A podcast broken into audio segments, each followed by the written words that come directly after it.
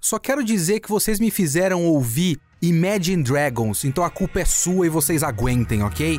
O Kitsune dessa semana é Arcane Ato 1.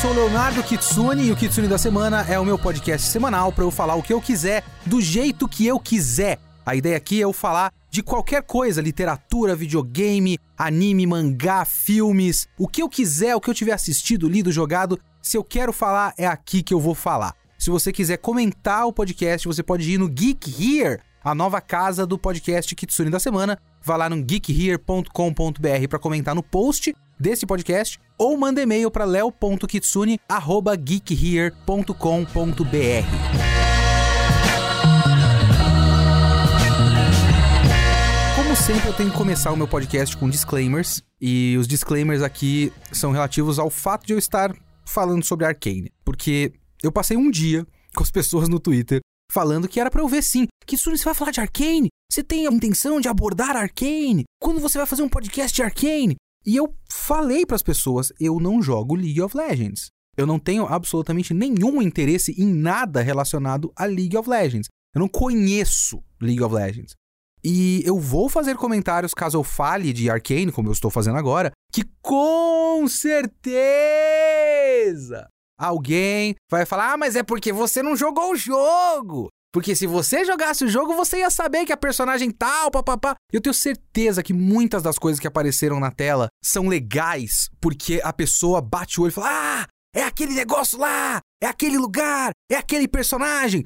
Por exemplo, tem o cara que é o, o homem de 300 anos que parece um Furby.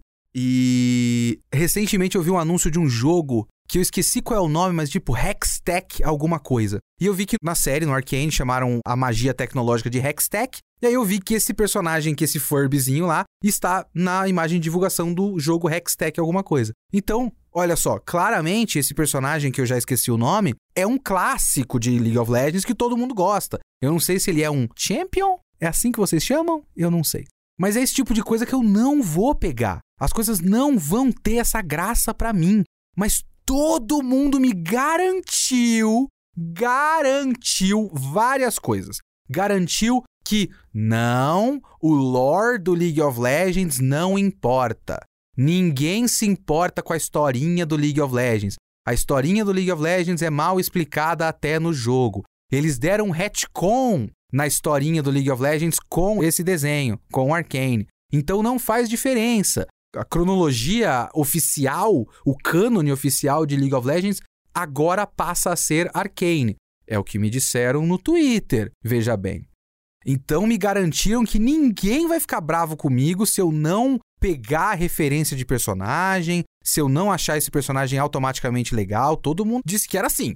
A outra coisa que me disseram é que Arcane foi lançado em três partes. Na verdade, no momento que eu estou gravando esse podcast, ainda não saiu a, a terceira. Então, eu estou gravando esse episódio bem adiantado aqui. Então, só tem seis episódios e eu gravei três. Porque ele foi lançado em partes, cada pacote foi de três episódios, que são atos. Se você vai na Wikipédia do League of Legends, ele tá dividido como Act 1, Act 2, Act 3. E de fato, ele tem um começo, meio e fim com esse primeiro ato.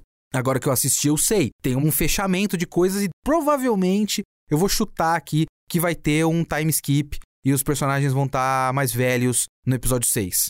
Então é isso que me garantiram que eu posso falar apenas do ato 1 e depois, se eu quiser, eu posso falar apenas do ato 2 e depois apenas do ato 3. Eu posso, foi feito para isso. Foi lançado em partes com esse intuito, são três histórias fechadas. É isso que me disseram. Eu tenho a mais absoluta certeza que não vai ser assim que as pessoas vão reagir ao podcast. É que agora não tem mais área de comentários do YouTube para todo mundo ficar muito puto. Mas eu tenho certeza que o que vai acontecer é alguém falando, é, porque você não achou isso legal, porque na verdade no jogo. Ou então, ah, você tá falando desse jeito, mas é porque você não viu a parte 2. Eu tenho certeza, eu tenho a mais absoluta certeza. Então já vou deixar aqui claro para esse podcast, eu só vou falar do ato 1 e eu não conheço League of Legends. Eu não sou fã, eu não tenho nenhuma relação afetiva com a obra, com a propriedade intelectual, com a franquia. Eu não faço ideia de quem são esses personagens. A minha única relação com esse negócio é que quando eu ainda trabalhava para Panini na Mitos, né?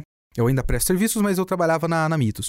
A gente teve que editar, e eu uso o termo muito gentilmente aqui, mas a gente teve que ajeitar um negócio para fazer uma publicação capa dura de coisas do League of Legends que saíram pela Marvel. E eu acho que teve um volume chamado Jinx. Então eu sei que existe uma personagem chamada Jinx. E eles usaram esse termo o tempo todo pra Powder, que é a menina mais nova de cabelo azul. Ah, you jinx everything! Em inglês, né? E aí eu olhei e falei, ah, essa menina quando crescer vai ser a Jinx, que é uma personagem de League of Legends que existe. Então essa é a minha relação com League of Legends. O que já foi um problema, veja bem, eu ter essa relação mínima, eu saber que Jinx existe e olhar essa personagem na tela fazendo o que faz, retratada como ela é retratada, com a função que ela tem na história, eu só fiquei muito confuso. A única coisa que ficou muito clara para mim com essa série é que eu não tenho mais 17 anos de idade. E se eu tivesse 17 anos de idade, muitas coisas seriam muito legais. Como, por exemplo, a música do Imagine Dragons. Você precisa muito ser uma pessoa de 17 anos de idade que só ouviu Imagine Dragons na vida para achar Imagine Dragons legal. Infelizmente, eu já ouvi outras coisas antes de ouvir Imagine Dragons. Eu ouvi sons colocados em sequência formando uma música. E não dá, não dá. Eu tive que passar pelo Imagine Dragons porque eu tava vendo na TV do meu quarto e a TV do meu quarto é tão velha e lenta que ela não carrega o botão de pular a abertura. E quando você vai passando para frente a Netflix, ele trava o vídeo. Então é melhor não mexer, é melhor deixar ele carregar sozinho. Então eu tive que assistir Imagine Dragons três vezes. O que já cria uma coisa muito forte dentro de mim para eu odiar Arkane. Mas eu vou tentar fazer o máximo que eu posso para ser positivo sobre esse desenho que é muito bonito. Eu normalmente começo, e eu também uso esse termo de forma muito displicente, começar, porque eu já estou falando há sete horas. Eu normalmente começo com uma sinopse. Sinopse já é uma dificuldade que eu tenho com Arcane. Eu sei que isso vai parecer estranho para vocês, mas eu normalmente prefiro definir uma história em termos muito curtos, ou seja, uma sinopse, sempre pensando numa coisa central, num conflito central. Essa é a história de um personagem que quer alguma coisa. Ele está num mundo tal, num ambiente tal, e ele é X tipo de pessoa, ele quer tal coisa, mas não dá. Isso é o básico de uma história. É um tanto difícil de falar disso em Arcane. Então eu vou colocar nos termos que Arcane se apresenta, porque Arcane se apresenta como uma apresentação, como uma introdução. Esse primeiro ato, que é o que eu estou falando aqui nesse podcast, ele é uma introdução. É basicamente mostrar esses são os personagens que você vai acompanhar depois. Olha onde eles estão. É um flashback, só que um flashback em forma cronológica. É estranho falar isso, eu sei que é estranho falar isso, mas a sensação que eu tenho agora pensando dava claramente para a história ter começado no que seria o presente, com, vou chutar aqui, a Jinx mais velha, e esses três episódios seriam um flashback, talvez reduzido para um e meio. Mas não, eles pegaram o que teria uma função de flashback e colocaram cronologicamente. Mas essa é a história de um grupo de, abre aspas, amigos, que são irmãos adotivos, e eles vivem na é Cidade Baixa que eles chamam? Eu não lembro agora. Mas é um bagulho subterrâneo. Que tem uma divisão de castas sociais ali. Tem gente que vive embaixo da terra e é pobre. Tem gente que vive em cima da terra e é rico. Ou algo próximo disso. Eles vivem embaixo da terra, eles são pobres, eles vivem de roubo. A história começa com um roubo. A menina principal, abre aspas, menina principal, que é a Powder, a menina de cabelo azul que suponho eu vai virar Jinx, rouba umas pedrinhas brilhantes. E todo o primeiro episódio é uma grande fuga desse roubo, porque dá meio errado, explode o lugar meio errado, explode o laboratório que eles estavam roubando e eles têm que voltar lá para baixo e, enfim, pessoas vão atrás deles. E aí coisas vão acontecendo, pessoas estão atrás deles porque eles roubaram esse negócio e o cara que foi roubado também acaba tendo problemas. Inclusive, é um elogio que eu já preciso fazer agora, senão eu vou esquecer. Eu gosto de uma parte da estrutura dessa história, que é isso: tipo, você tem esse roubo. Que quando tava acontecendo, eu tava olhando e falando, claramente tem alguma coisa muito maior acontecendo aí, porque eles estão roubando uma coisa que parece claramente, tipo, item do jogo que se você joga o jogo tá muito claro o que que é. Então é importante que se saiba quem foi roubado. Só que eles não abordam nada disso no primeiro episódio, porque o primeiro episódio é basicamente uma grande fuga. E aí o segundo episódio abre com o outro ponto de vista dos acontecimentos do começo do primeiro episódio, que é o cara sendo roubado, tentando abrir a porta, tudo explode na cara dele e depois chega a guarda real e vai investigar. Então eu gosto dessa jogadinha, essa jogadinha eu acho bacana. Mas enfim, é essa história, são essa molecada e acaba criando um conflito entre o pessoal da cidade baixa que tem um certo acordo para não ser incomodado pela guarda real e também um terceiro elemento de um outro cara que é um vilão. Essas coisas sempre me pareceram desconexas nessa história. E aí tem também o cara que também é desconexo, que é o Jace, o nome dele, que é o cara que estava fazendo os experimentos com as bolinhas brilhantes. Vocês viram que eu tenho dificuldade, eu tenho certeza que outras pessoas não teriam, mas eu tenho dificuldade de definir uma sinopse com começo, meio e fim. Porque eu realmente vejo essa história como alguns elementos desconexos.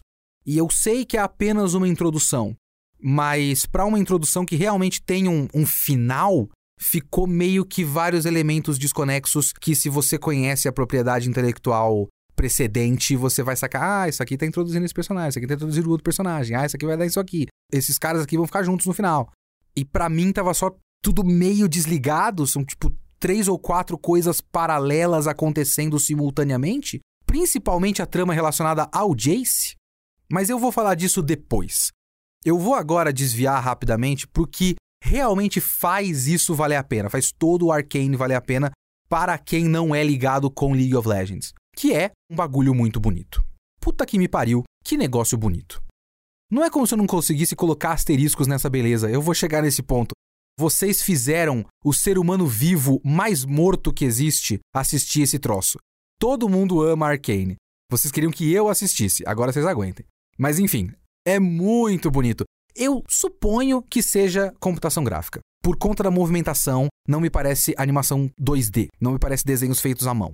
Mesmo como computação gráfica, eles colocaram uns efeitos muito interessantes por cima, que eles colocaram uma colorização quase aquarelada na coisa. Então os personagens eles têm um semblante meio caricatural e eles parecem realmente terem sido pintados com pinceladas de aquarela mesmo. Então dá um aspecto muito bonito e eu gosto na verdade também desse negócio aquarelado por cima de computação gráfica misturado com efeitos 2D, porque tem animação 2D, principalmente em fumaça, poeira, explosão, líquidos, essas coisas que são partículas, digamos assim, são todas animadas 2D. Então é uma sobreposição de, de efeitos e técnicas de animação que dá um, um efeito muito único. Ele é bem diferente de tudo que eu já vi. Esteticamente eu acho maravilhoso. Razoavelmente bem dirigido, assim. A fotografia e a, os enquadramentos mesmo, a blocagem, o blocking das cenas é muito bonito. Cinematográfico, sabe? Muito acima da média. Tem uma tomada na cena de abertura antes de tocar Imagine Dragons e tudo ir pelos ares, a primeira coisa que acontece é um conflito, nunca fica muito claro para mim. Eles fazem alusão a isso depois. O tal do cara da taverna, que Vender é o nome dele. O tal do Vender salvou as irmãs de alguma coisa, mas os pais das irmãs morreram. E aí ele virou pai adotivo, alguma bosta desse tipo. Mas é muito bonito porque é todo um tom de vermelho, né? Então é claustrofóbico, é tudo filmado. Eu vou usar o termo aqui, filmado, perto no rosto delas, é uma confusão. Só que aí, no final dessa introdução, a câmera sobe e você vê por cima da fumaça o castelão no fundo e o castelão num céu azul. Então tem uma diferença muito clara visual entre uma, uma coisa e outra. Assim, nós, né, os personagens que são nós, do ponto de vista de quem está assistindo, nós estamos aqui embaixo no meio desse caos e esse vermelho remete não só a fogo como a sangue então a gente está aqui no meio da violência, mas existe uma elite ali em cima. É parte da dinâmica da história essa diferença social. Então essa coisa temática já é estabelecida visualmente nas primeiras tomadas da história. Então isso é muito bem feito. Tem uma outra história, uma outra parte desse negócio, que eu não sei se é o episódio 2, eu acho que é o episódio 2, que eu já fico com problema com esse negócio porque é uma série que maltrata gato. Então já, já sou contra. Mas tem lá, é o vilão, né? O vilão pau no cu, faz um experimento e faz um rato virar o Bane do Batman e matar um gato. Só que assim, ele faz esse primeiro experimento e não mostra o gato morrendo, ainda bem. mas mostra vidro quebrado com sangue. E depois esse mesmo experimento vai ser feito com um moleque. E aí o moleque fala, mas eu não quero. E quando ele fala eu não quero, a câmera é colocada dentro desse aquário, atrás do vidro quebrado com sangue. Então, realmente mostrando que o destino desse moleque é isso. O destino desse moleque é apenas desgraça. Porque é o destino que, de quem faz parte desse experimento. Então, a direção da coisa é muito boa e esteticamente é muito bom. E uma coisa que eu fiquei pensando enquanto eu assistia é que se você pausar, inclusive eu pensei nisso quando eu pausei, eu pausei o negócio para fazer alguma coisa, quando eu voltei eu olhei e falei, caralho, parece que eu abri uma página de um artbook. E isso é muito interessante porque às vezes a gente vê concept art e concept art nunca exatamente transparece no produto final. Porque uma coisa é você mandar para um ótimo artista de concept e dar tempo para ele fazer. E o cara vai lá e faz um cenário bonitão e o design de personagem e tal. Quando você vai animar o bagulho, você não tem como fazer naquele nível de qualidade, porque aquele nível de qualidade toma muito tempo. Então, você apara umas arestas, a colorização é completamente diferente, as técnicas de colorização para animação são completamente diferentes das técnicas de animação para concept art. Eu não entendo especificamente, mas você bate o olho e você vê, né? Concept art não é a mesma colorização digital de uma animação, de um anime, por exemplo. O Arcane parece que os caras fizeram o esforço de animar com o mesmo estilo de colorização e o mesmo estilo de arte de um concept art. Parece que você está vendo concept art animado, o que eu acho que é o sonho de todo mundo. Muita gente, eu incluso, gosta de artbook. Eu tenho um só, infelizmente. E é do, do Evangelion, e é concept art do anime, e não é pintado, né? É realmente só no traçado. Design de personagem, design de robô, design do dogma central, não é a mesma coisa. Mas eu gosto muito de artbook. E às vezes eu acho que quem curte artbook olha o negócio e fala: caramba, podia estar tá assim na tela, né? E Arcane é isso. Arcane é está assim na tela. E isso, meus amigos, deve dar um trabalho desgraçado para ficar naquele nível de qualidade. Por isso eu não consigo olhar para Arcane e só meter o pau e ser um filho da puta e falar: é ruim, é uma merda, ah, eu sou diferentão. Eu não consigo fazer isso, porque claramente Arcane é um trabalho de amor. Vocês entendem? É muito diferente, por exemplo, do que eu falei, sei lá, do Venom, que o, o primeiro filme, né? Não vi o segundo. Mas que parece só um filme encomendado por uma mesa de diretores e um algoritmo. Precisamos de um filme mais ou menos relacionado ao Homem-Aranha. Achem alguém, manda ele fazer, colocaram no mimeógrafo e saiu o Venom. O Arcane não é isso. O Arcane não é um trabalho cínico. O Arcane é um trabalho de amor quem fez o bagulho queria fazer daquele jeito. Eu sei que é encomendado para não sei quantos anos, eu suponho que 10 anos de League of Legends. Eu sei. Mas é meio que o melhor resultado possível para um trabalho encomendado como esse. Talvez tenham colocado em todas as mãos certas. E todo mundo que fez se dedicou muito para fazer um trabalho que realmente transparece amor por aquela história tem muita dedicação envolvida em Arcane e eu preciso aplaudir eu não posso não reconhecer isso. O que eu posso dizer? Ah, você achou que não ia chegar, né? O Leonardo desgraçado amargo que morreu por dentro. O que eu posso dizer é que tem esforço até demais em certas coisas. Eu não sei se eu vou conseguir explicar para vocês. Eu não sei se vai ficar claro, mas eu acho que os personagens de Arcane são expressivos demais. Sabe quando tem, sei lá, cosplayer que consegue imitar os movimentos exatos de um desenho de computação gráfica? E é um Uncanny Valley estranho que provavelmente a menina, sei lá, normalmente a menina, filmou lento e acelerou, filmou em 30 frames por segundo e renderizou em 60 frames por segundo. Eu não sei exatamente qual é a técnica, mas a movimentação fica pouco natural e também fica hiperexpressiva para um ser humano de verdade, porque está imitando uma hiperexpressividade de computação gráfica, é isso dobrado. A atuação dos personagens é muito over. Às vezes, isso é interessante porque você tem, tipo, microexpressões. Eu vou usar esse termo. Tem microexpressões, o que é legal, é, é muito bacana. Você ter sutileza de expressão que transparece sentimentos escondidos em certos momentos. Isso é muito legal. E eles têm, porque é muito bem dirigido, eles têm essa nuance de expressividade. Às vezes é demais.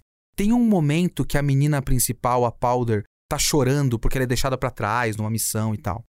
Só que o choro dela é um escândalo tão grande que, e aí agora eu vou referenciar Venom de novo, parece que ela tá só virando o Venom. Parece que ela tá enlouquecida. Ela foi deixada para trás naquele momento e ela tá fragilizada de fato, e é um momento em que, sei lá, explode aquele sentimento. Só que não parece explodir um sentimento de tristeza. Parece que acabaram de matar os pais dela sete vezes na frente dela. E ela tá tipo.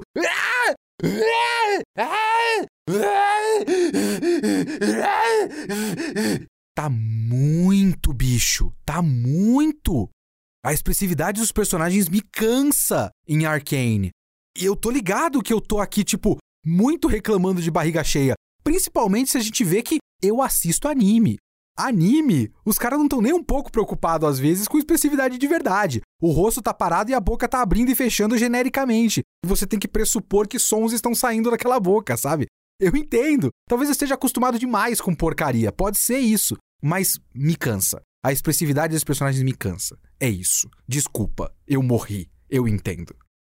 Mas eu acho que tem um foco muito grande nessa expressividade, né? Na, na, na, personalidade dos personagens, na força da personalidade e da presença dos personagens, porque eu sinto que Arcane não é a introdução de uma história. Ele é a introdução realmente de personagens. Eu tô aqui só fazendo chutes, gente. League of Legends não me parece uma história contínua. Ele me parece como ele tem aquele negócio dos campeões. Eu acho que é isso, né? Você escolhe o personagem para colocar na arena, um bagulho assim. Então, é muito menos a função que ele desempenha numa grande narrativa e mais a personalidade desses caras e um background. Tipo, ah, esse personagem é leal e bondoso e no passado os pais dele morreram e agora ele quer fazer justiça. Então é meio que um conceito fechado de um personagem e aí você simpatiza com ele e aí você escolhe ele para jogar no jogo. É uma lógica próxima de jogo de luta. Jogo de luta tem narrativa contínua, né? Mas, em essência, você meio que tem que ter um ambiente, um contexto para eles estarem lutando um com o outro e mais ou menos uma história prévia lá, um background, uma história de vida e uma personalidade de cada um. Então, a Chun-Li é uma policial da Interpol, eu acho, alguma coisa do tipo. Ou isso é só no filme? Agora eu tô confuso. E os pais dela, ou o pai dela, foi morto pelo Bison e é por isso que ela tá no torneio. Então você tem uma motivação e um background e uma personalidade que você vê ali através da maneira como ela luta, da maneira como ela se porta, nas comemorações e tal. E aí você escolhe e você faz a história através das suas sequências de lutas. Eu acho que é próximo disso. E aí, isso transposto para uma série em desenho animado, realmente ficou muito claro para mim que é só a introdução dos personagens. Por isso que eu tinha dificuldade de fazer a sinopse de Arcane. Porque ele não é exatamente uma história, pelo menos no primeiro ato, né? Ele não é exatamente uma história com começo, meio e fim. Ele é meio que um grande background para um incidente. Porque no fim vai acontecer um grande incidente, que é o background das personagens. Da Powder, que eu acho que vai virar a Jinx, e a Vi, que é a irmã dela, e eu não sei o que, que ela vai virar depois ou se ela vira uma personagem que importa e que é essencialmente a personagem principal do ato 1. E essa é uma grande dificuldade que eu tive com essa história, porque eu olhei e aí eu vi essa menina de cabelo azul, mais novinha, e eu vi os personagens falando: "Ah, you jinx everything". Ah, então essa é a Jinx, essa é a história dela, então. E nunca foi a história dela. É a história da Vai e o quanto ela tem que carregar a irmã e é um fardo carregar a irmã, mas ela não quer ver como um fardo, mas meio que acaba sendo, e aí no fim tudo vai dar em um incidente. É por isso que eu digo que isso podia ser, na verdade, um flashback. Foi contado em ordem cronológica, mas claramente é um flashback. Você conhece a Jinx no presente, e aí você vê as peripécias dela fazendo seja lá o que for que a Jinx faça em League of Legends, e aí ela reencontra a irmã. E aí quando ela reencontra, ah, vai! Corta, o episódio 2 é o flashback. E o flashback seria todo esse ato 1 contado em 40 minutos. Como eles roubaram o negócio, quando ela era mais nova ela pegou um negocinho, o negocinho explodiu, o negocinho era do cara do Jace, e aí rolou um conflito lá, invasão, o outro cara sequestrou o Vender, e aí ela fez merda, um monte de gente morreu, corta, volta pro presente, a Vai olha pra Jinx e fala: Você matou todos eles! Claramente é apenas um incidente que serviria como história de apoio para uma coisa que você já tá vendo. Mas foi contado em ordem cronológica, e contado em ordem cronológica, eu fiquei muito confuso com essa história, porque é difícil você ancorar a história num personagem. Eu senti falta disso. Eu acho que quem gosta de League of Legends não precisava exatamente ancorar a história em personagem nenhuma. Porque você só tá vendo personagens que você gosta, né? Skins que você gosta, se movimentando e falando em voz alta, fazendo coisas. Então você já tem uma relação com eles. Como eu não tinha uma relação, o que eu queria era de quem é essa história? E nunca é exatamente a história de ninguém. Não tem um conflito central em Arcane Ato 1. Porque o que, que é o básico de narrativa? O básico de narrativa é você chocar uma vontade com uma necessidade, ou uma vontade com um obstáculo. O Jace, por exemplo, é uma história muito mais clara do que as meninas. O Jace quer criar magia através de tecnologia. E aí ele tem um obstáculo que é o mundo. O mundo todo daquela história já é o contexto para o conflito central do Jace. Ele quer criar magia num mundo que não quer que magia exista.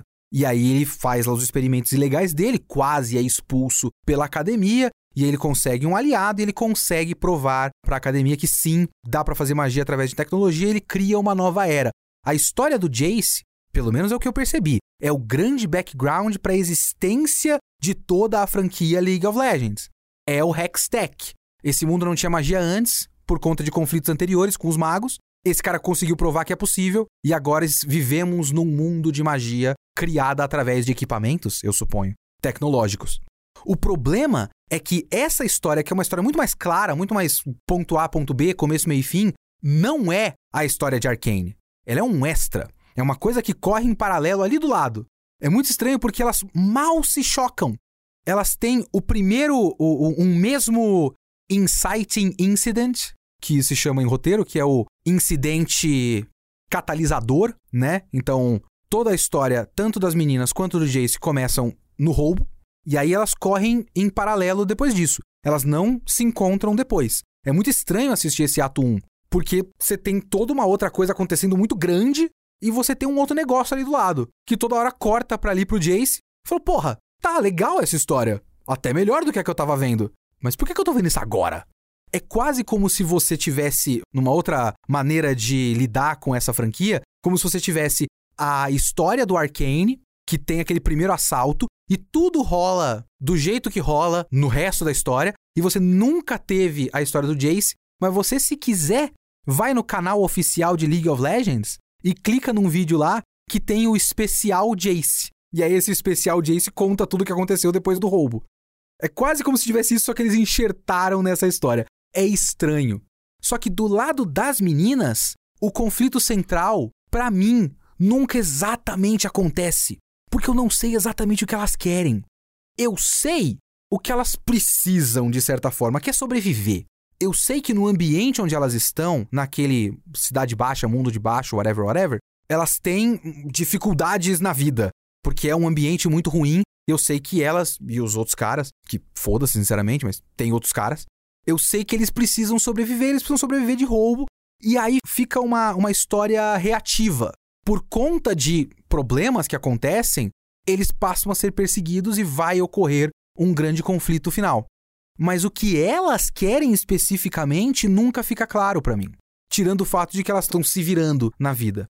Em um certo momento rola um diálogo das duas irmãs que tem a ver com algo próximo de ser respeitado. E aí, talvez tenha relação com aquela primeira tomada lá do castelo, que eu falei que estabelece muito bem a temática da coisa. E a temática em termos muito amplos, que é esse choque social, né? Esse choque de, de abismo social. Você tem o lado de cima e o lado de baixo. A história começa ali naquele caos vermelho, sobe um pouco a câmera e você tem quem está na vida boa que não está no caos vermelho, é, sendo oprimido pelo governo. Isso é ótimo, isso é muito bom. Só que eu sei que tem momentos, se eu não me engano, é o fim Tipo a cena final do primeiro episódio, que rola também uma tomada das meninas, das duas irmãs, olhando para o castelo ao longe.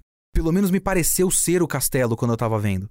E me pareceu, pelo menos visualmente, que o objetivo final delas teria a ver com alguma coisa relacionada com aquele castelo. Tipo, a gente, nossos pais foram mortos pelo governo e pela guarda real e a gente quer derrubar o governo. Sabe, seria um objetivo específico. Mas elas não têm objetivo específico. Talvez porque nesse ponto da história delas, canonicamente, dentro de League of Legends, elas não tenham ainda um objetivo específico. Elas vão ter objetivos específicos quando elas forem mais velhas. Que aí vai ter, suponho, o time skip no ato 2. Mas nesse momento, no ato 1, que é sim uma história com começo, meio e fim, elas não têm um objetivo específico. E aí eu fico me perguntando, essa é a história de quem? Porque quando termina tudo, fica mais ou menos claro que a gente estava vendo a história da Powder, que eu suponho que vai virar Jinx. Mas ao longo da narrativa, para mim era a história da Vai. E eu consigo até elogiar isso aí. Eu acho que é interessante a jogada de fazer com que você ache que tá vendo uma coisa, mas você tá vendo outra. Eu acho que isso só acontece comigo. Porque se você já conhece a franquia antes, você tá assistindo e fala: Ah, olha aí, é o passado da Jinx. Tá muito claro para você. Eu chuto. Tudo isso aqui é no chute, gente. Eu chuto que seja muito claro para quem já conhece. Então talvez não tenha essa graça. Para mim, teve um pouco dessa graça. Porque o final, que veja bem, eu gosto. Eu gosto do final toda a construção para no fim dar uma grande merda e essa grande merda transformar a menina mais nova e talvez também transformar a menina mais velha e a menina mais nova cair nas mãos de alguém que claramente é uma pessoa muito errada e que pode dar muita merda porque ela caiu nas mãos desse cara. Então vai saber, eu não sei, né? Eu ainda estou na expectativa. Vai saber o que, que vai acontecer com essa menina. Porra, que pena que ela acabou ficando nas mãos justamente desse desgraçado que ela não estava vendo quem era, porque todo o resto do pessoal viu esse cara sendo um desgraçado. Ela não viu. Então todo esse negócio, para mim, acabou sendo um plot twist. E um plot twist até metanarrativo. De você achava que estava vendo uma história, mas você estava vendo outra. E dá para encarar dessa forma. Mas eu acho que só dá para encarar dessa forma porque a narrativa antes disso é meio capenga em estabelecer quem é o personagem principal. Porque eu não sei se é proposital fazer parecer que a história era da Vai e depois, na verdade, era da Powder. Eu não consigo determinar. Vocês querem um, um ótimo exemplo disso? Eu vou tentar lembrar aqui de colocar um link do texto do Film Crit Hulk sobre Ex Machina, que é um filmaço. E Ex Machina tem uma jogada dessa. Você acha que está vendo a história de um personagem, mas é de outro personagem. E isso é muito interessante. Mas não parece incompetência parece um twist, parece uma virada. Em Arcane, eu não sei. Em Arcane, só me parece que ele nunca definiu exatamente que história estava contando, até um certo ponto em que define. Mas talvez não precise muito, porque realmente o ato 1 é só uma grande apresentação de personagem. Esses personagens existem. No passado, X coisas aconteceram. Agora, veja no futuro o que eles estão fazendo. Futuro ou presente, né, no caso? Suponho. Então, é uma série que depende muito do elenco. É uma série de elenco né? Não é uma série plot driven, é uma série character driven. E é aí que mora o grande problema para mim, que é o elenco, que são os personagens. E a maneira como esses personagens são usados. Não tem exatamente grande problema nos personagens em si, na concepção dos personagens, mas a maneira como o roteiro usa esses personagens é que eu tenho vários problemas em vários níveis, de várias maneiras diferentes, vários lados diferentes. Por exemplo, eu acho que a série acredita que criou personagens complexos, personagens cinzas, personagens redondos, mas eu acho que a série conta muito com os diálogos e com a ambientação para que a gente pressuponha que esses personagens têm essas camadas, quando na verdade existe uma divisão razoavelmente clara de bem e mal aqui. É uma série muito mais preto e branco do que cinza, mas ela acredita que é bastante cinza. O grupo principal, principalmente, é um grupo de personagens que, por conta de eles serem todos malandros e, e edgy e badass e tudo mais, e estarem num ambiente muito pesado, né? Eles estão num ambiente de pobreza, eles precisam viver de roubo, eles precisam viver de fama, né? De street cred, digamos assim. Eles precisam viver de pose para não serem atacados de volta, você tem que ter muito próximo do que eu estava falando no episódio passado sobre Tokyo Revengers, que você precisa meio que se impor para os outros. Então você tem várias maneiras de se impor para ganhar respeito nas ruas. Então tem muito a ver com isso. Os personagens precisam se virar e precisam, sabe, ser durões e tudo mais. A personagem principal, que é a Vai, eu vou agora definir isso. a Vai, ela é muito forte. Então ela tem lá as sequências onde ela tá treinando boxe com um aparelho e pá. E aí, quando rola uma treta, ela é a melhor treteira que tem. Tem o, o gordo, né? Ai, como é ruim ser gordo, gente. Vocês não fazem ideia. Porque quando você vai ver um gordo na história, ele pode ser legal, mas ele tem alguns clichês muito. uns atalhos do personagem gordo. Tipo, esse gordo dessa história, que eu esqueci o nome dele, Gronk? Grondor? Grav. Gravor? Groove? Eu esqueci.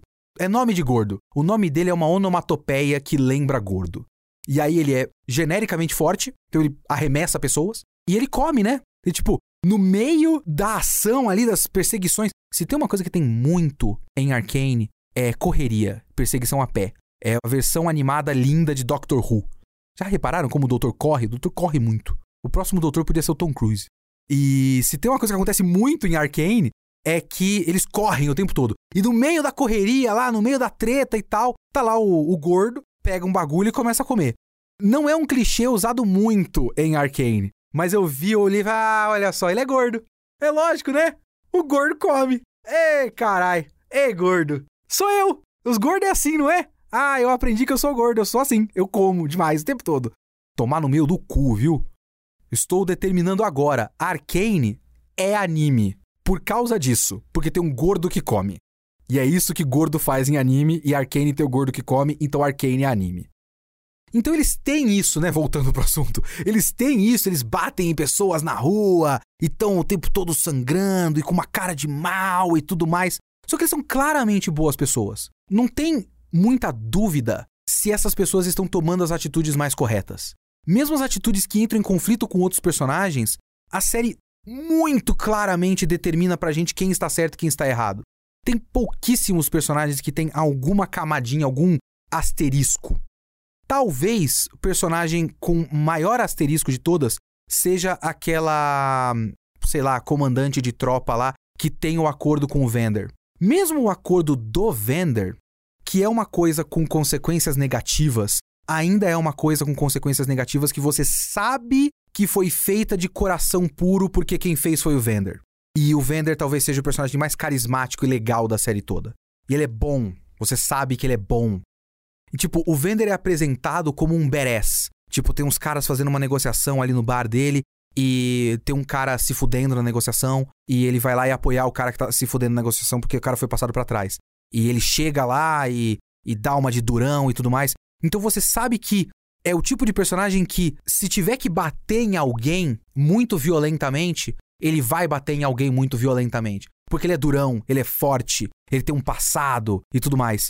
Só que ele acredita que isso já é o suficiente para ele parecer um personagem com camadas. Mas ele muito claramente é uma boa pessoa. Uma pessoa 100% boa. Tanto é que ele é apresentado fazendo uma coisa que é de intimidação, que remete à violência, mas para defender alguém fraco, que estava sendo prejudicado por alguém que é do mal. Então ele já é estabelecido como uma pessoa boa. E todo mundo do núcleo bom é uma pessoa boa. Eu tava dizendo que aquela personagem da Guarda Real talvez seja a personagem mais complexa da história toda, porque ela é uma pessoa tentando fazer o bem num contexto de uma organização ruim. Então ela tem o bônus do contexto no qual ela está inserida e ela tem um conflito interno. Ela sabe que o dever profissional dela é fazer algo que é muito errado e ela vai acabar tendo que fazer algo muito errado alguma hora. Mas a gente também sabe que ela é boa, porque quando acontece uma coisa ruim com ela, a gente fica sentido, a gente fica triste, porque ela era uma pessoa boa e não merecia esse destino ruim que ela teve. Então, me incomodou um pouquinho essa série usar esses atalhos assim. Então, se os personagens principais roubam, a gente tem que colocar esse asterisco de ah, mas eles não são pessoas tão boazinhas, não. Essa série aqui é diferente. Ninguém aqui é um escoteiro. Ninguém aqui é do bem todo mundo tem uma área cinza. Ela tem essa atitude, esse verniz dessa atitude, mas é uma atitude, uma atitude para fora, que não se justifica para dentro. Todo mundo é muito bom, todo mundo é muito legal, quem é legal, e todo mundo que é ruim é ruim. Mas a outra maneira de dar essa camada, essa camada de cinza para eles não só a ambientação, como os diálogos. E aí, meus amigos, aí eu vou chegar na coisa que mais me incomodou em Arcane. E talvez seja a coisa que me fez não conseguir entrar em Arcane. E eu entendo perfeitamente quem não se incomoda com isso e quem conseguiu passar por cima disso e aí ver o valor da coisa, tipo, se divertir pra caramba. Eu não consegui me divertir pra caramba com Arcane. Eu consegui admirar a arte, o craft da coisa, sabe? Eu consegui admirar o trabalho, mas eu não consegui entrar numa narrativa porque eu não aguentava esses personagens falando. Os diálogos de Arcane são insuportáveis, porque esses diálogos são escritos como diálogo de Ben 10. Meu filho Augusto voltou à fase de Ben 10 dele. Ele já teve uma fase Ben 10 antes, aí passou, foi ver outras coisas. Passou por toda uma fase de Power Rangers, agora ele voltou para Ben 10. Tá completamente fissurado nos alienígenas, a gente passa o tempo todo olhando a wikia do Ben 10 para ficar vendo os nomes alienígenas e conversando sobre o que eles fazem. É uma grande atividade nossa. A gente se diverte muito. E aí eu tenho que assistir Ben 10 com ele. E eu não suporto os diálogos de Ben 10. Ben 10 tem um problema agravado. A essa altura, Ben 10 já virou poluição sonora. Eu não sei se vocês já repararam nisso, se vocês se importam com Ben 10, mas isso também é muito comum de desenho americano, né? Desenho infantil americano, ele não pode deixar parar. Eu vejo isso, por exemplo, no próprio Power Rangers, que é uma versão americana de uma coisa japonesa, e que nunca deixa de ter trilha sonora e efeitos sonoros. Nunca deixa de ter. Não existe momento de silêncio. Em Ben 10 tem isso e também mal existe o um momento sem diálogo. Eles estão o tempo todo falando. E eles estão o tempo todo falando em tom de provocação, em tom de sacanagem. Você, você é um, ah, sabe, ah, te peguei, ah, ah, porque você é um idiota, porque você é um babaca, ah, você que é. É sempre assim. É banter em inglês. É uma coisa que eles gostam muito em diálogos estilo de roteiro mais antigo, digamos assim, que são roteiros totalmente apoiados em diálogo e no carisma dos atores fazendo o diálogo, né? E banter é provocação. Então é sempre em termos de provocação, é sempre um toma lá da cá. Alguém fala uma coisa provocativa, o outro cara devolve a coisa provocativa, a outra pessoa também devolve uma tréplica provocativa. Então é sempre assim. Arcane é exatamente isso. Eu não sei se vocês vão ter a paciência de voltar a assistir Arcane. Eu acho que sim, porque todo mundo ficou muito encantado com Arcane. As pessoas estão fazendo a péssima decisão de jogar League of Legends depois de assistir Arcane. Imagina assistir de novo Arcane. Mas tentem reparar nisso. Pode ser loucura da minha cabeça, mas isso me incomodou muito. São raros os diálogos em que os personagens estão concordando, estão em harmonia. Estão só tendo uma conversa normal. Por exemplo, tem alguns diálogos onde o Jace e aquele cara que ajuda o Jace depois de descobrir o projeto dele estão basicamente falando sobre o, as descobertas, né? Estão fazendo as teorias um com o outro e falando, ah, conseguimos e tal. Coisas desse tipo. Eu acho que tem lá um diálogo um pouco mais carinhoso entre o Vender e talvez a Vai. Eu acho que é o Vender e a Vai. E tem momentos de um pouco mais de carinho que não são conflito.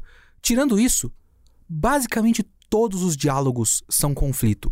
A história não tem um conflito central que ancore essa história, mas todas as interações entre personagens são algum tipo de conflito. Chega num ponto que tem uma cena que o Jace é julgado, e aí aparece a mãe do Jace no julgamento. E julgamento já é um grande conflito, né? É sempre uma provocação para ver o que o cara responde, o cara tenta responder, a resposta do cara é um grande desafio para todo mundo. Eu quero fazer magia e eu consigo sim! Então ele meio que desafia os outros e outros se sentem desafiados e desafiam de volta. E aí vem a mãe dele e faz um apelo, e é um apelo meio que meu filho fez coisa errada, mas tem bom coração. Ela consegue uma pena mais branda para ele. Ele é expulso, mas não é preso, basicamente é isso. Se eu entendi direito qual é o bagulho. Porque no fim, o tom da sentença toda é um tom de conciliação. Não vamos fazer a pena máxima desse cara, mas ele não tá mais na academia. Não pode ficar aqui. Ele fez coisa errada, tem que ser expulso, tem que pagar pelo crime dele. E aí tem um diálogo dele com a mãe. E a mãe chega para ele e fala: o moleque tá meio revoltado, ele tá bravo, e entende-se que ele esteja bravo com toda a situação, porque ele se sente injustiçado. E a mãe dele chega e fala: Ah, mas eu, eu queria eu fiz tudo que eu fiz porque se eu não fizesse isso eu ia te perder para sempre. E depois de ela dizer isso, ela tá certa? Porque ela de fato conseguiu um abrandamento da sentença? O cara foi salvo pela mãe? E ele chega na mãe e fala: Se a minha família não me apoia, eu vou encontrar alguém que apoie. E dá as costas e vai embora. Porque o diálogo precisa de um conflito. E naquele momento, claramente não precisava ter um conflito, para mim pelo menos, porque a mulher tá certa e esse cara escapou e ele tá completamente sem razão e o personagem é feito para ser um cara legal. Pelo menos nesse primeiro ato me pareceu que ele foi feito para ser um cara legal. Ele tá certo no geral. Só que naquele momento ele não tá certo, mas ele é feito para estar certo. A maneira como o diálogo é conduzido é como se ele estivesse fazendo esse desafio para ela para mostrar que ele tá certo de verdade. Mas ele não está para começo de conversa, mas tudo isso só existe porque tudo precisa de um conflito. Essa abordagem de todos os diálogos precisarem de conflito me incomoda principalmente no grupo principal. Que, ok, o contexto deles é que todos eles foram adotados pelo Vender. Só que a escolha não foi de fazer uma dinâmica do grupo de apoio mútuo ou, sabe, eles são irmãos e eles se veem numa mesma situação de dificuldade e eles são irmãos, mas não são de sangue, então eles também são um grupo de amigos barra parceiros de crime, então eles têm uma dinâmica de trabalho mesmo, alguma coisa próxima disso. Não, a escolha foi uma dinâmica de estereótipo de irmão mais velho com irmão mais novo. Eles estão o tempo todo se provocando. O tempo todo. Tem uma cena que a Vai olha pro moleque Milo. Ah, eu lembrei o nome desse moleque. Uh, olha pro Milo e o Milo tá falando pra caralho. E ela olha e fala: Ah, você fala demais! Olha pra minha cara aqui! Essa vai ser sempre a minha cara de calar a boca. E aí ela faz umas expressões engraçadas, porque, como eu já falei, eles são hiper expressivos. E parece muito um bagulho feito para GIF, para você clipar aquilo e virar um GIF. E para ser simpático e engraçado. Tipo, olha como ela é sassy, olha como ela é provocadora. Eu sempre vou estar tá falando pra você calar a boca. Viu? Viu? Ah, ah.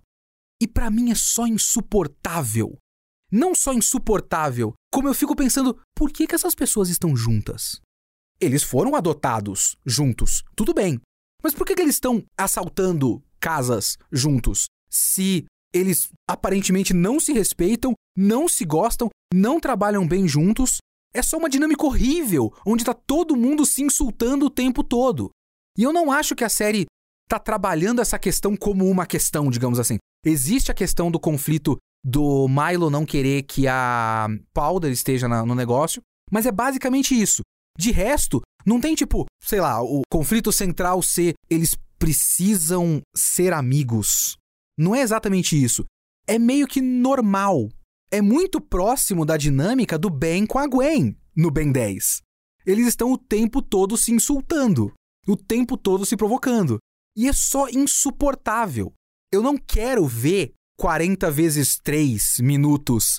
Isso dá 120 minutos? Duas horas? Eu sei fazer conta ainda. Eu sou formado em letras há mais de 10 anos. E era letras, não números. Mas eu não quero ver tudo isso desses caras só se provocando, se xingando, batendo uns nos outros. E eu acho que a, série só quer usar isso para deixar a dinâmica deles mais interessante. Então sempre tem alguma coisa acontecendo. Nunca é boring, porque sempre tem alguém falando alguma coisa. E alguma coisa sarcástica, alguma coisa provocativa. Sempre isso, sempre sarcasmo. Nunca sai desse modo. E no fim das contas, se esse ato foi todo feito para apresentar esses personagens e fazer com que eu goste deles para ver o próximo ato ou para que eu gostar deles para ir jogar League of Legends Tipo, olha que personagem interessante, eu quero jogar com esse personagem nesse jogo e tal. Pra mim, não deu certo. Pra mim, foi só insuportável, foi só sufocante. Foi uma experiência meio sufocante. A ponto de acontecer lá coisas muito ruins e personagens no final do ato 1, né? Morrerem mortes muito gráficas. Tipo, toda aquela cena final que acontece uma explosão e a explosão vai sendo mostrada de vários lugares diferentes é muito legal. Como eu falei, eu gosto de todo o final, no funcionamento prático, na logística da coisa, sabe? Tanto a cena final da explosão, quanto o plot twist da Powder caindo nas mãos do cara lá e tal. Tudo isso é muito interessante. Só que aí tem aquela morte. E eu não consegui sentir nada por aquela morte, tirando o choque visual de caralho, bicho! Cai uma pedrona em cima do cara, puta que pariu! Sabe? Isso foi muito bem feito, muito bem animado, é muito gráfico. E é impressionante, é chocante, mas podia ser com qualquer outro boneco. Porque eu não suportava nenhum desses bonecos. Todos os bonecos são os personagens chato pra caralho. E é chato pra caralho por design, porque quem escreveu esse roteiro acha isso muito divertido. Eu não achei divertido, eu só achei sufocante. E aí eu fico me perguntando: se eu não gosto de ninguém, nem a Powder, que a Powder foi um recurso de roteiro na história, naquele ponto. A Powder foi um elemento caótico, disruptivo, involuntário, que causou problemas a outros personagens. Então eu nunca me conectei com a Powder. Então você teria a Powder, que é um, um objeto de cena, para mim até o momento, e a Vai, que é uma pessoa insuportável. Não, não dá pra olhar pra cara dessa menina. Que pessoa chata do caralho. Por que, que eu vou continuar Arcane? Tirando o fato de que talvez eu faça o próximo episódio porque eu ainda não defini qual é o Kitsune da semana 56, então talvez seja só mais fácil continuar assistindo. Na prática, na prática, eu, Leonardo, não tenho nenhum motivo para continuar essa história porque foi uma grande introdução de personagens que eu realmente acho que o roteiro acredita que fez personagens super cool, maneiros, edgy, badass. E eu não quero ver mais nada deles. Se o ato 1 terminasse com a morte de todos eles, incluindo o Jace no experimento dele paralelo na outra subtrama da história, e todo mundo morresse numa grande explosão, porra! Realmente uma animação impressionante, belíssimos efeitos de explosão bacana. Nota 4 de 10. E eu não ia seguir por mais nada, eu ia ficar muito feliz. Mas eu não tenho motivo para continuar assistindo Arcane. Se eu continuar assistindo, é por motivos logísticos do podcast. E aí vocês me aturem falando mais de Arcane. Porque eu também tenho certeza, certeza que vai ter um monte de comentário falando: não, mas você tá comentando isso, mas é porque você não viu a continuação. Aí eu vou assistir a continuação. E talvez não vamos afirmar aqui. Mas talvez eu não goste. E aí vão falar, mas por que, que você assistiu? Se você já não estava gostando. Então eu tô nessa sinuca de bico agora. Que é um white people problem do caralho, né? Não tem nenhuma seriedade aqui nesse grande dilema. Assim como Arcane, esse meu conflito é um não conflito, porque não importa. Mas é isso, eu não tenho mais. Eu não sei por que continuar assistindo essa história de personagens que eu não gosto. E todo o Arcane foi feito para criar personagens que eu goste para continuar assistindo. Então, para que continuar? É isso. Vocês que pediram, tá aí, Arcane, ato 1. Vamos ver se tem outros.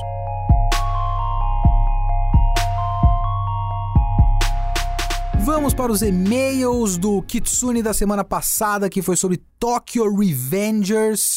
Vou começar aqui com o e-mail do José Gabriel Santos. Ele fala que achou bem legal o podcast de Tokyo Revengers, concorda bastante com tudo que eu disse, teve uma experiência bem parecida com a minha, assistiu casualmente dublado enquanto tá passando pano na casa mas ele tem umas coisinhas que incomodaram particularmente no anime e gostaria de compartilhar.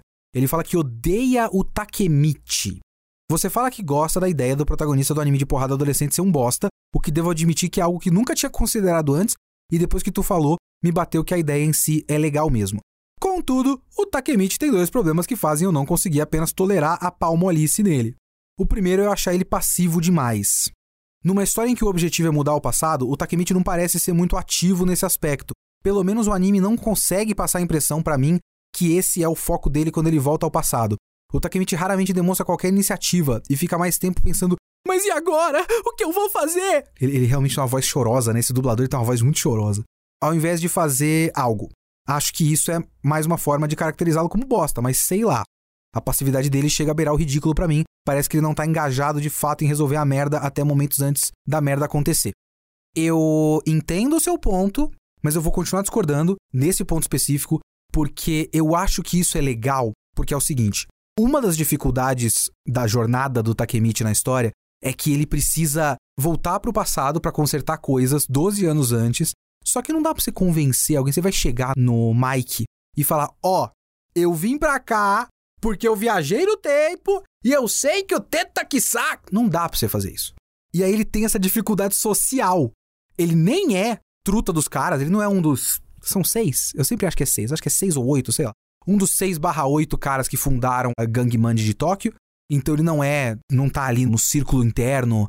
Não é super amigo dos caras. Só foi meio que adotado como chaveirinho do, do grupo ali. E é difícil de convencer com argumentos. Ele não tem prova além do fato de que ele sabe que ele veio do futuro. E eu gosto dessa dificuldade social da coisa. Eu acho bacana. Eu realmente sinto que tem um trabalho decente de o anime mostrar que ele quer fazer alguma coisa. Eu falo, mas o que, que eu faço agora? Como é que eu vou convencer eles? Eu acho interessante. Aí ele continua. O segundo problema, esse é um pouco mais superficial, é que o moleque chora demais. Aí eu, eu entendo, vai. Olha que eu sou um cara normalmente defende bebês chorões, mas o Takemichi é demais até para mim. A questão com ele é que tudo é motivo para uma zorra do homem cair aos prantos. E na minha experiência, pelo menos, me pareceu muito a forma de o anime usa para forçar cenas emocionantes. Até fala que, ele, que lembra as infames cenas da mão mecânica do Violet Evergarden. Cara, eu entendo esse ponto porque o negócio do choro dele é que fica repetitivo, né?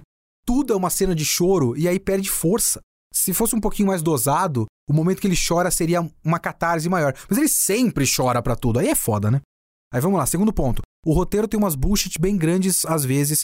Vou exemplificar com duas que mais me incomodam. Aí ele fala do diálogo do Takemichi com o Aquinho.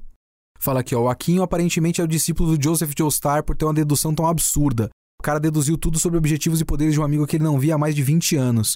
O foda é a explicação mequetrefe de que foi o Aquinho que empurrou Takemichi no trem e quem salvou ele foi o Naoto, o que é algo que não tem lógica nenhuma na linha do tempo da história. Sei que isso é basicamente reclamação de nerd que fala que o Ultimato é ruim porque viagem no tempo não é realista, mas eu não sei, mano. Essa do Aquinho foi demais. É o bastante para acordar o nerdola chato em mim. É o tipo de coisa que eu só meio que ignoro. Sabe? Eu, eu entendo a, a, reclamação, mas eu olho e falo, ah, é, tá bom.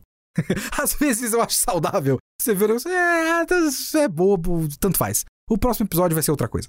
E ele fala aqui também da forma como o caso Tora é caracterizado é triste. O cara vai de eu amo o Mike pra eu tenho que matar o Mike em 5 segundos. Aí eu concordo completamente com você. Essa é uma cena muito estranha para mim.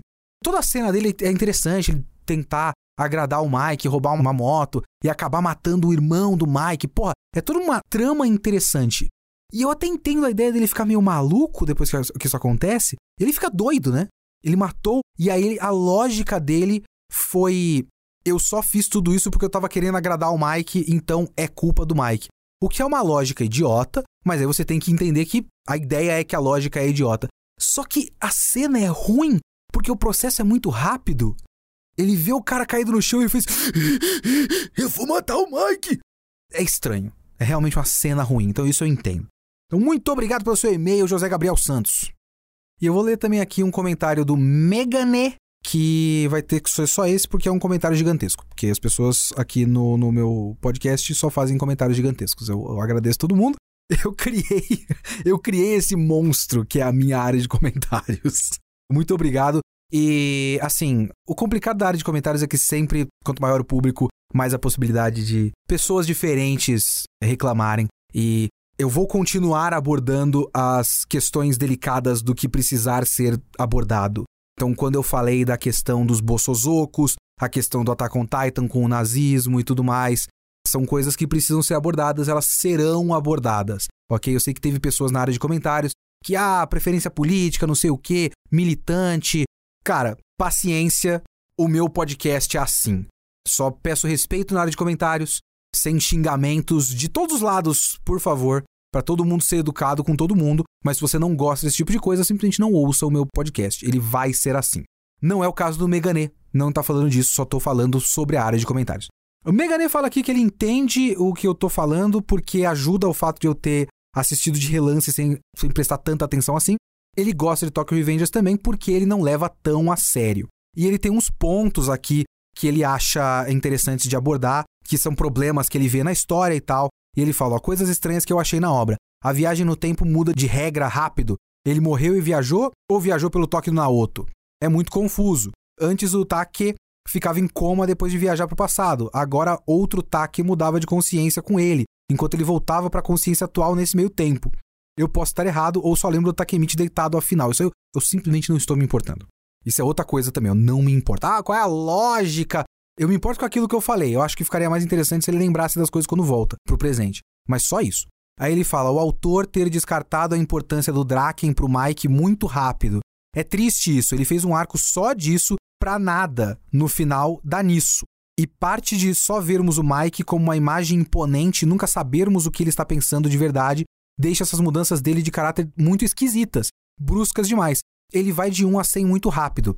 E não, ele ter responsabilidade demais não justifica para mim essas mudanças. Passa muito a impressão de que ele só é mal porque sim, e o autor conseguiu provar isso atualmente. Eu não tô lendo mangá. Mas o Mike, assim como o Teta Kisaki, ele é um recurso de roteiro conveniente, né? Eles são personagens muito distantes, então eles são caracterizados, né, retratados como pessoas de decisões que ninguém entende. E é difícil realmente localizar a lógica do que eles estão fazendo porque é meio que de propósito, para que a gente realmente não sinta, não entenda e ele possa fazer qualquer decisão. É conveniente do ponto de vista do roteiro. Então é isso, muito obrigado a todo mundo que mandou e-mails e comentários. Mande seus e-mails para leo.kitsune.geekhere.com.br.